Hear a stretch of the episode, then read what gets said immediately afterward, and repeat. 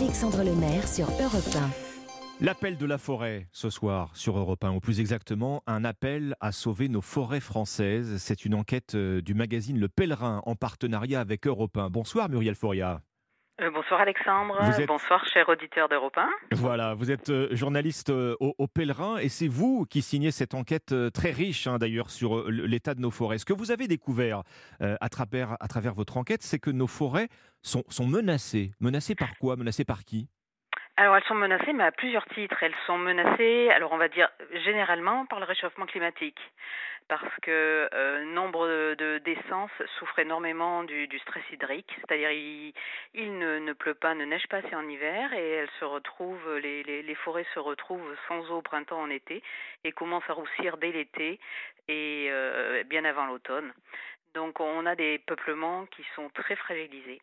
Et c'est rajouté depuis de nombreuses années. Hein, je ne sais pas si vous vous rappelez, il y a quelques années, dans le Morvan, euh, il y avait beaucoup de citoyens qui s'étaient émus. Il y a eu des coupes rases. Ce qu'on appelle des coupes rases, c'est mhm. quand, euh, c'est quand les, les, les, bûcherons ou plutôt les conducteurs de, de, de, machines à chenilles arrivent, donc avec des, des, engins qui font des dizaines et des dizaines de tonnes et qui euh, coupent, ratiboisent tout donc sans, sans, discernement, c'est pas de la coupe sélective là. On, Non, là c'est pas de la coupe sélective, c'est de la coupe rase.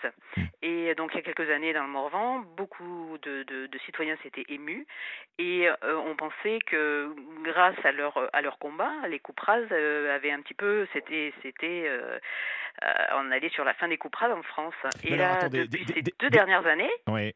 des coupes rases eh ben, on a vu des coupes ah, ou pour faire, pour faire plein de choses. Il faut savoir que la demande en bois euh, ne cesse d'augmenter ces deux, quatre dernières années, surtout ces deux dernières années.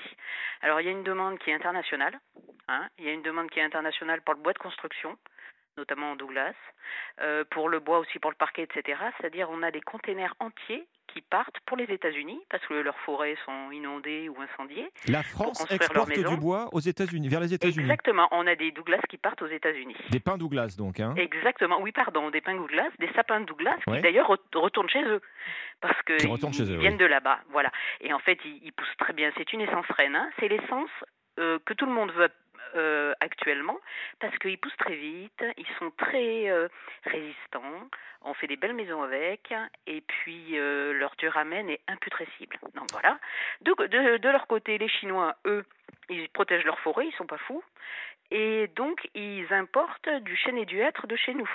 Donc il y a pareil, il y a des containers qui partent, euh, des containers qui partent du Havre, euh, remplis de, de, de, fûts, de chênes centenaires et hêtres centenaires, qui nous reviennent en parquet. Donc vous nous dites qui nous reviennent en parquet, d'accord. Oui, oui, ça c'est la mondialisation. Vous nous dites, Muriel Foria, que nous fournissons avec nos forêts françaises les besoins en bois de la Chine et des États-Unis. Ah non, alors pas peut-être pas, tous, les besoins en bois de la Chine et des États-Unis parce que leurs besoins sont immenses. Mais c'est-à-dire qu'il y a une pression en fait sur euh, les massifs forestiers Et là, je vous ai parlé que de l'étranger, mais je vous parle du français aussi. Donc nous, euh, l'État depuis plusieurs années euh, promeut le bois dans la construction afin de faire baisser euh, le, les énergies fossiles, le, le, carbone en mhm. fait. Donc le bois, euh, le Douglas aussi est très très demandé en France. Mhm. le bois aussi est demandé pour le parquet, pour le papier et notamment pour l'emballage. avec la, cause du, la, la crise du Covid, l'emballage a la demande d'emballage a cru dans des proportions absolument incroyables et est arrivée une nouvelle demande qui est très très problématique, c'est ce qu'on appelle la demande du bois énergie. Alors la demande du bois énergie, je vous explique, c'est euh, les granulés qu'on met dans les, dans les poêles, c'est les chaudières à bois et c'est aussi la biomasse qu'on met dans les centrales, euh, dans les centrales pour faire de l'électricité, centrales qui avant marchaient au gaz ou au pétrole. Hmm. Et donc, malheureusement, la biomasse fait partie de ce qu'on appelle les énergies renouvelables. Donc, on est en train, sous prétexte d'essayer de se passer du gaz et du pétrole, et donc d'éviter les énergies fossiles, de brûler les forêts françaises. Le problème, c'est que les forêts, ne, effectivement, n'ont pas la capacité de se régénérer euh, aussi vite que, que, les besoins augmentent, euh, puisqu'on se, on se reporte vers le bois, vers, qui, est, qui est une énergie considérée euh, comme écologique, puisque renouvelable. Exactement, on dit c'est renouvelable. Oui, mais c'est renouvelable en dizaines d'années, en centaines d'années. Le souci, c'est que le sol, une fois qu'il est nu, euh, d'abord il perd tout son humus, le sol forestier mhm. est mort, et il perd aussi tout son, euh, il perd aussi tout son COD. CO2. C'est-à-dire que quand, euh, parce qu'il ne faut pas oublier en plus que la forêt est un, puits de carbone. Elle capte énormément le carbone et le sol, moi je ne le savais pas, hein, je l'ai appris en lisant les, les, livres de Peter Volleben ou de Francis Allais, etc. Le sol aussi capte le carbone. Et en fait, en coupant les arbres et en laissant les sols nus, on, on, empêche euh, la forêt de jouer son rôle de capteur de carbone. C'est-à-dire en voulant décarboner, on augmente le problème. Donc c'est quand même euh, c'est une histoire de fou. Mmh. je me souviens avoir lu euh, Muriel Foria dans les manuels de géographie, alors ça remonte un petit peu maintenant, mais que la superficie des forêts françaises était stable, voire en légère progression. C'est plus du tout vrai? Alors, ah, si, si. Euh, c'est à peu près stable, autour de 30%. Donc c'est énorme, hein, c'est vrai. On a 17, euh, je crois, millions d'hectares. C'est absolument énorme. Mais alors, il faut savoir que la moitié des forêts françaises est peuplée d'une seule essence. Et quand il n'y a qu'une seule essence, comme par exemple le pin maritime dans les Landes, ou l'épicéa dans le quart nord-est, ou alors le Douglas dans les forêts de Bourgogne, qui malheureusement euh, remplace peu à peu les feuillus, ils mhm. sont très sensibles. dès qu'il y a du réchauffement climatique, par exemple là, les épicéas dans le quart nord-est, ils sont tous, beaucoup sont malades à cause du scolite. Ils sont très sensibles quand il y a des euh, tempêtes. Euh, mhm. regardez les tempêtes euh, dans, les, dans les Landes en 1999, je crois. Il y avait, 99, oui. Ouais, c'est ça. Il y avait la moitié de la forêt par terre.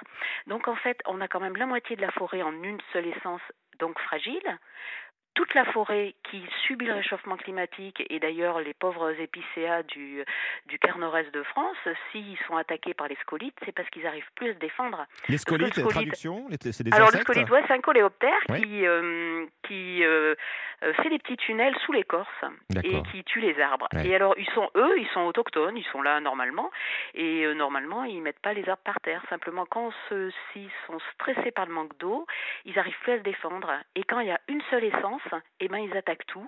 Et euh, en quelques mois, ils ont ravagé des parcelles. Donc, deux, deux, menaces principales. Les coupes D'ailleurs, j'avais une question pour vous concernant les coupes Est-ce que c'est légal ou Est-ce que c'est encadré par la loi? Eh ben oui, c'est légal. C'est ça qui, c'est ça qui est infernal. C'est légal. Euh, il y a une proposition de loi qui avait été déposée, euh, je crois, suite à la convention citoyenne sur l'environnement, et ça a été recalé. C'est-à-dire, sur certaines, dans certaines régions, dans certains départements, il faut une autorisation pour euh, faire des coupes rases au-delà d'un certain nombre d'hectares. 3 euh, hectares, 4 hectares, 5 hectares, 10 hectares. Mais encore faut-il l'autorisation, et si l'autorisation est donnée, on peut le faire.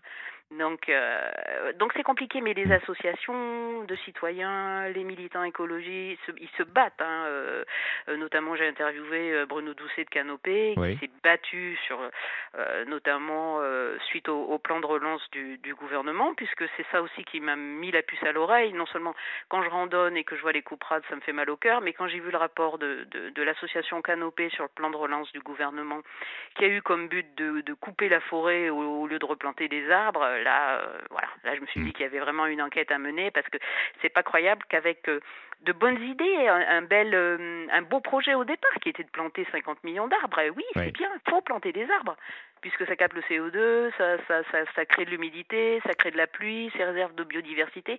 Mais et si on coupe 50 millions d'arbres dans les forêts pour en replanter, pour planter 5, 50 millions de Douglas, ça euh, là, ça va pas. Et donc les, les coupes rases, et vous le disiez, réchauffement climatique qui, qui, qui, qui, fragilise les forêts et qui tente à faire baisser la, la diversité des, des, des essences, hein, des, des, différentes espèces d'arbres euh, euh dans, dans les bois, c'est ça? Eh ben, surtout la coupe rase, pour, euh, pour faire une forêt derrière, c'est pas possible. Hmm. C'est-à-dire quand vous avez une coupe rase, euh, on replante bien sûr, mais après on a une plantation. On ne fait pas aussi bien que la nature, effectivement. Et non, on ne fait pas aussi bien que la nature, et puis il faut attendre 50, 100 ans pour avoir euh, un système. Parce que alors c'est Peter Volleben qui disait, il y a 10 000 espèces encore dans les forêts qu'on ne connaît pas. Qu'on ne connaît pas, oui. Hmm. L'un des, des points chauds, c'est le cas de le dire, du, du réchauffement climatique, c'est ce qui nous attend peut-être encore cet été. On voit les températures euh, euh, printanières qui battent des records, c'est la sécheresse. C'est évidemment un risque accru d'incendie de, forêt. Ah, ouais, en plus il y a les incendies de forêt. Et ça c'est mais c'est absolument dramatique. Alors quand il y a les incendies de forêt, euh, déjà qui nous qui nous qui nous ravage toute une partie de la forêt, et qu'en plus on sait que la France a fait construire euh, 26 centrales à biomasse, notamment celle de Gardanne. Je ne sais pas si vous, voilà, vous devez avoir entendu parler de, mhm. de Gardanne, une immense centrale à biomasse euh, qui, qui, qui, se propose quand même de, de, de, prendre des arbres dans un, dans un, dans un rayon de 250 km euh, autour de Gardanne. Quoi.